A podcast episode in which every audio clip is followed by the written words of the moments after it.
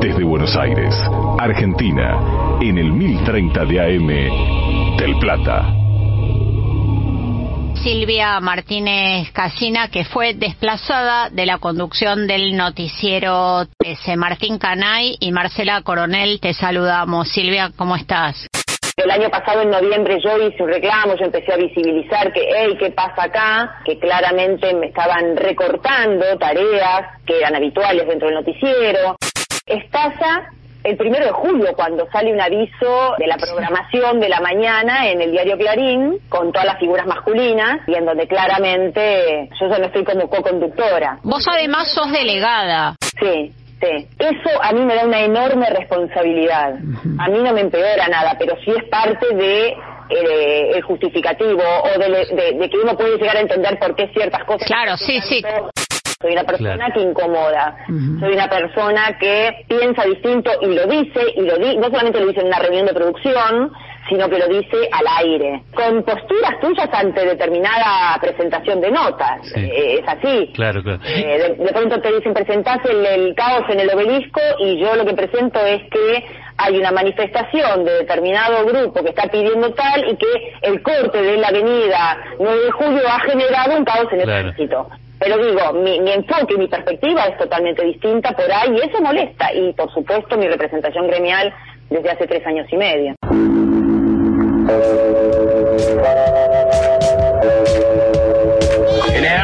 Radio El Mundo de Buenos Aires, con sus ondas cortas LRX, LRX1 y su cadena de emisoras.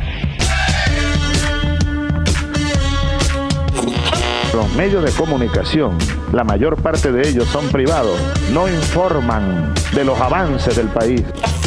Una pregunta inocente, Víctor Hugo, ¿cómo se llama tu programa en Canal 9? Bajada de línea. Vamos a las preguntas de los ¿Qué quiere decir? ¿Qué, significa eso? ¿Vos pensás que me bajan línea? Eh, que, que bajas línea. bajas línea. Caja Negra. Pero lo más importante es saber de dónde viene la información o la desinformación. Un recorrido semanal sobre las noticias y sus protagonistas. No se preocupe, presidente, por las tapas de un diario. Preocúpese por llegar al corazón de los argentinos.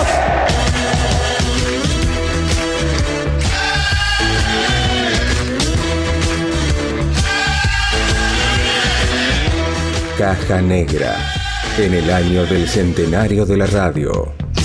Hola, hola, amigueters, ¿cómo están? ¿Cómo les va?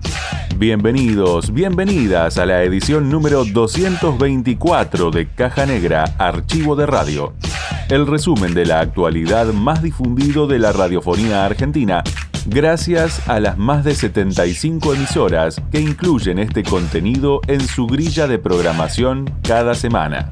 Vaya nuestro saludo de hoy para FM 92.1 La Voz del Cerro de la provincia de Jujuy y también para Radio Rayuela que transmite desde el espacio cultural Puertas Abiertas con sede en Florida, provincia de Buenos Aires.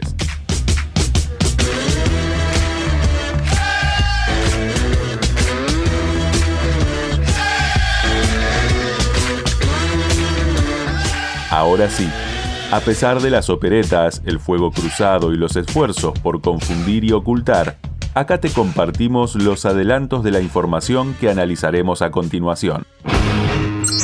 Inicio de itinerario.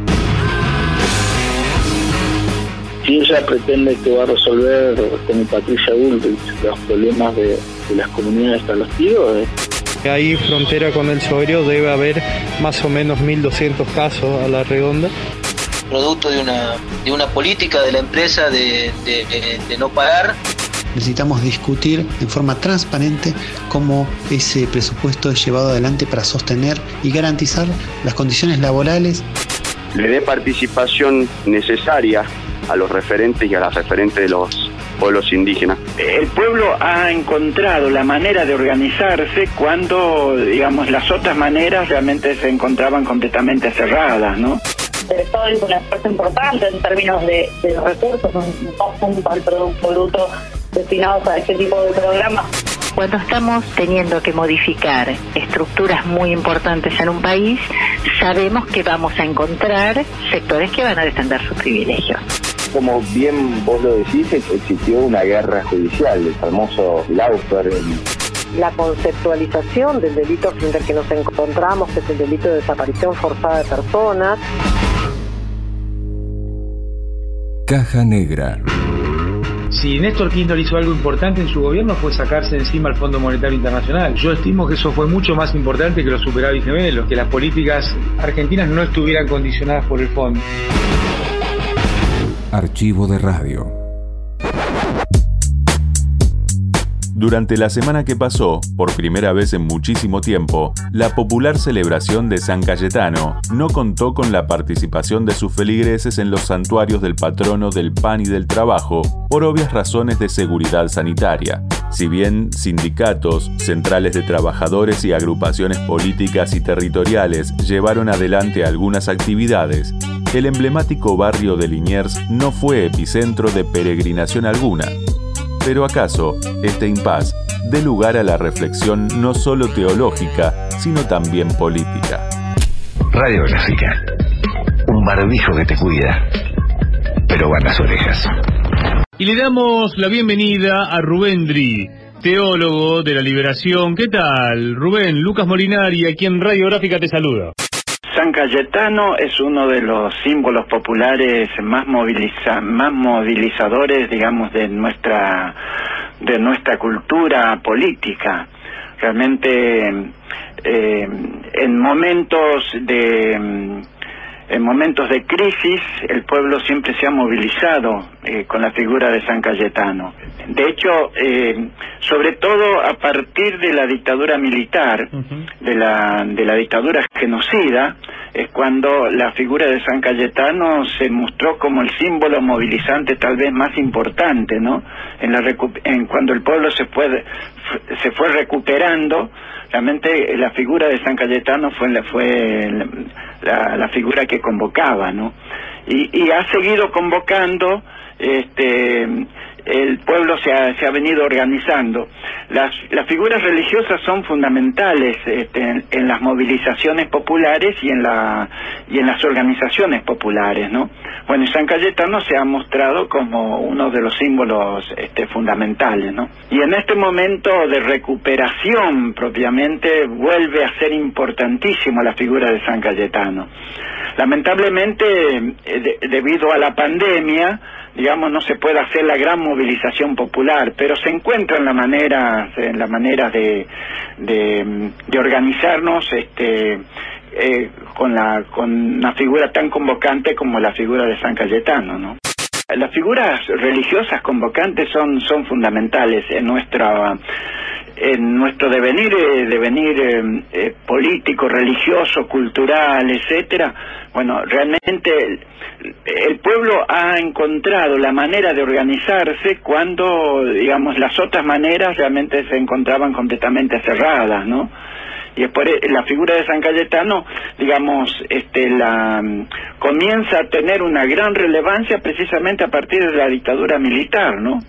Una figura que podríamos decir que en cierta forma compite con otra figura como la del gauchito Gil, etcétera. Son figuras de religiosas, ¿no es cierto?, mediante, que el pueblo ha ido encontrando y, y sacerdotes, militantes religiosos, etcétera, han, ido encontrando la manera de convocar al pueblo, el pueblo se ha sentido convocado, se ha, en, en gran parte se ha autoorganizado a través de estas figuras, ¿no? Eh, de manera que, en, e, y en este momento en que, bueno, la pandemia eh, nos pone obstáculos fundamentales para, para las convocatorias populares, se encuentra la manera. y, esto es lo que eh, eh, es la etapa que estamos transitando en este momento, ¿no? A esta altura de las circunstancias, ya no debería sorprendernos las proyecciones sobre las dificultades económicas que arreciarán en la post-pandemia. Ni el mundo ni las sociedades serán lo mismo y la economía tampoco escapará a sus efectos. No obstante, atento a los poderes en pugna, los intereses en juego, sus movimientos y los cantos de sirenas, El esfuerzo colectivo y las políticas de Estado deberán tender a morigerar los efectos sobre quienes más padecen.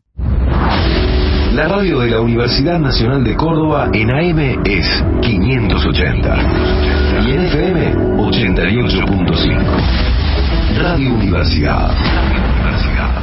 Está en línea la integrante de la Oficina de Políticas Sociales de UNICEF, Carolina Ulicino. Estos datos que presentamos de, de pobreza refieren a una actualización de una estimación que habíamos hecho en mayo. Eh, la actualización tiene que ver con que el Fondo Monetario Internacional eh, modificó las proyecciones sobre la caída de la economía argentina durante este año, eh, que ahora se ubica en torno a los 10 puntos del producto. Entonces, en función de esos datos es que nosotros estimamos cuál va a ser el impacto eh, que va a tener sobre la pobreza infantil y efectivamente partiendo eh, de los, del, del, último dato del 2019 que ya mostraba un, panorama preocupante del 53% de los chicos viviendo en situación de pobreza, eh, calculando la caída de este año, nosotros estimamos que a finales de 2020 vamos a tener un 63% de pobreza infantil y que dentro de ese grupo además eh, eh, hay una cuestión que quizás es aún más preocupante que tiene que ver con la pobreza extrema, ¿no? Estos hogares donde los ingresos no alcanzan ni siquiera a cubrir una canasta básica de alimentos y más del 18% de los chicos, es decir, 2.400.000 chicos van a estar en esta situación eh, hacia finales de 2020. Las comparaciones en, pobreza efectivamente son, son difíciles en el sentido de que este dato refleja la línea que Argentina define de, de pobreza eh, y hacer comparaciones con los países implica eh, poder estandarizar una línea que nos permita hacerlos comparables. Efectivamente, si hay algo que sí compartimos con, con toda la región de América Latina es eh, el hecho de que la pobreza es superior en la niñez con respecto al resto de, de los grupos etarios eh, y además comparando con nuestra propia eh, con nuestra propia historia creo que es importante también destacar que desde la vuelta de la democracia hasta hoy nunca logramos perforar un piso del 30% de pobreza en niñez, es decir, la pobreza en la, infancia es la principal deuda que tenemos eh, desde la vuelta de la democracia hasta hoy. Nosotros, además de estos datos de pobreza, compartimos ayer los datos de una encuesta que realizamos eh, a más de 2.500 hogares para poder ver, entre otras cuestiones, también eh, cómo estaban llegando el programa de transferencia. Hemos Estado un esfuerzo importante en términos de, de recursos, un 2 puntos al Producto Bruto destinados a este tipo de programas como el ingreso familiar de emergencia, el refuerzo de la asignación universal, la tarjeta alimentar. Y lo que estamos viendo es que más del 50% de los hogares han recibido alguna transferencia de este tipo, en especial los hogares más vulnerables. Y claramente estos programas de regresión social son una de las herramientas eh, que es necesario sostener y profundizar para que lleguen a los sectores más vulnerables creo que el objetivo de mínima que deberíamos tener como país es que ningún chico o chica esté viviendo en situaciones de, de pobreza extrema. Ortodoxos, heterodoxos, pragmáticos, comprensivos, los funcionarios del Fondo Monetario Internacional pueden mostrarse como les convenga, pero solo existen para servir los intereses de su corporación y esta para servir los designios de sus mentores, los poderosos de siempre. El reciente éxito del gobierno nacional en la renegociación de la deuda con los bonistas sienta un buen precedente, pero la negociación con el FMI no es por dinero, sino por política económica, por modelo productivo, por proyecto de país, por la soberanía real. Somos todos un equipo. Somos todos un gran equipo. Somos tu equipo. Somos tu radio. Somos Radio AM530. Lo tenemos en línea al vicepresidente mandato cumplido, el ministro de Economía del crecimiento de las tasas chinas, el D-Jockey, ¿eh? además, entre otras cosas, mandato cumplido también, Almado Vudú. Esta semana se resolvió un tema que el gobierno había puesto como prioritario en la agenda y creo que se resolvió muy bien eh, porque hay que poner en contexto el desastre que dejó Macri para entender esto. No es que es un problema que apareció de la nada.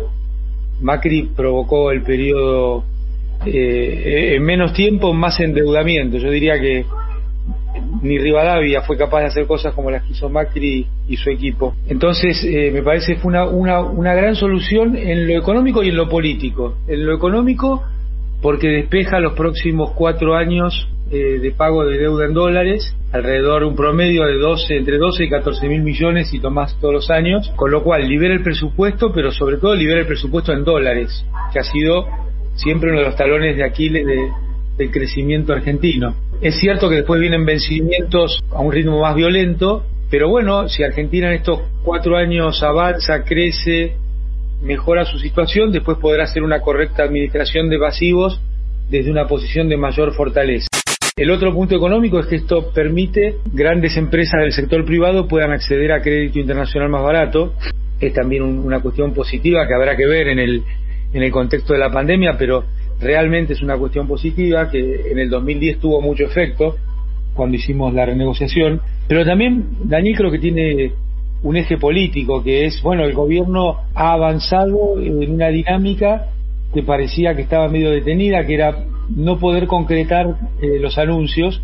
Acá ha concretado el anuncio que para el gobierno era el más importante. A mí me dio mucha tranquilidad ver hacer declaraciones eh, de Sergio Chodos eh, respecto a que la negociación con el fondo no va a ser fácil ni rápida.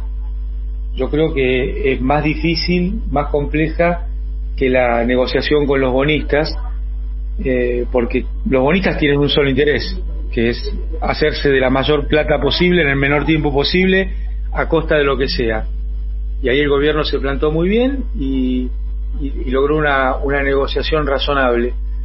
Ahora, el Fondo Monetario tiene más de un objetivo y tiene objetivos políticos, tiene objetivos políticos globales, y tiene objetivos políticos de eh, sostener la dictadura del capital que rige en el mundo hoy, entre otros.